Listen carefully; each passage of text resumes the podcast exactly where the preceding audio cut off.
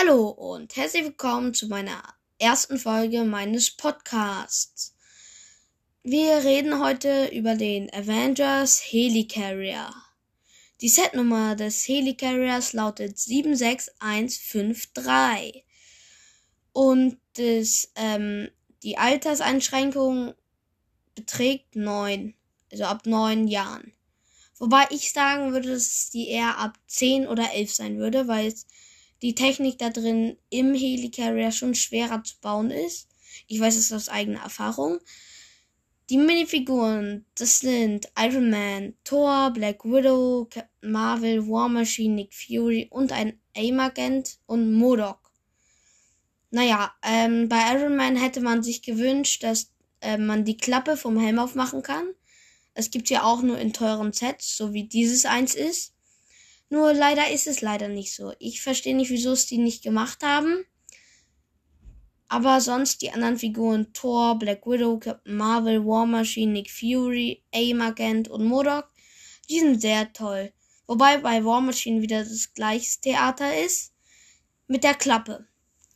Mm, man hätte sich vielleicht noch zwei, drei AIM-Agenten mehr gewünscht. Hm, wobei es jetzt auch nicht so tragisch ist. Es sind halt mehr Superhelden als Superschurken. Ja, ist jetzt nicht so schlimm. Ich wollte es nur so sagen.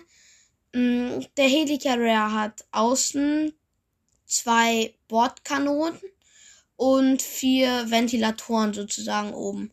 Wenn du ihn schiebst nach vorne, dann bewegen sich alle vier Ventilatoren gleichzeitig.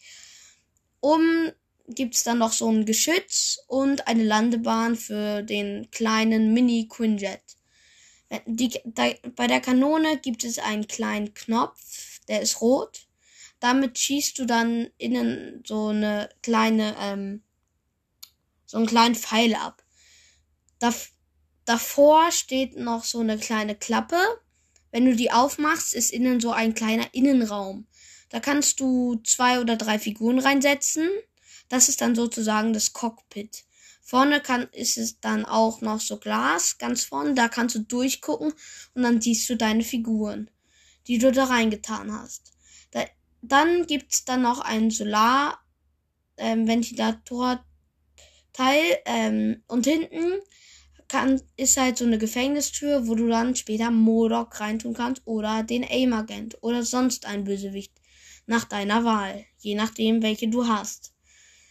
Das Set würde ich empfehlen mh, mm, für gute Lego-Bauer.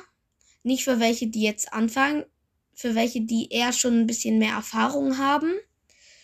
Den Preis finde ich ein bisschen zu teuer. 120 Euro. Hm, das geht so. Ansonsten an sich, das Set ist ganz okay.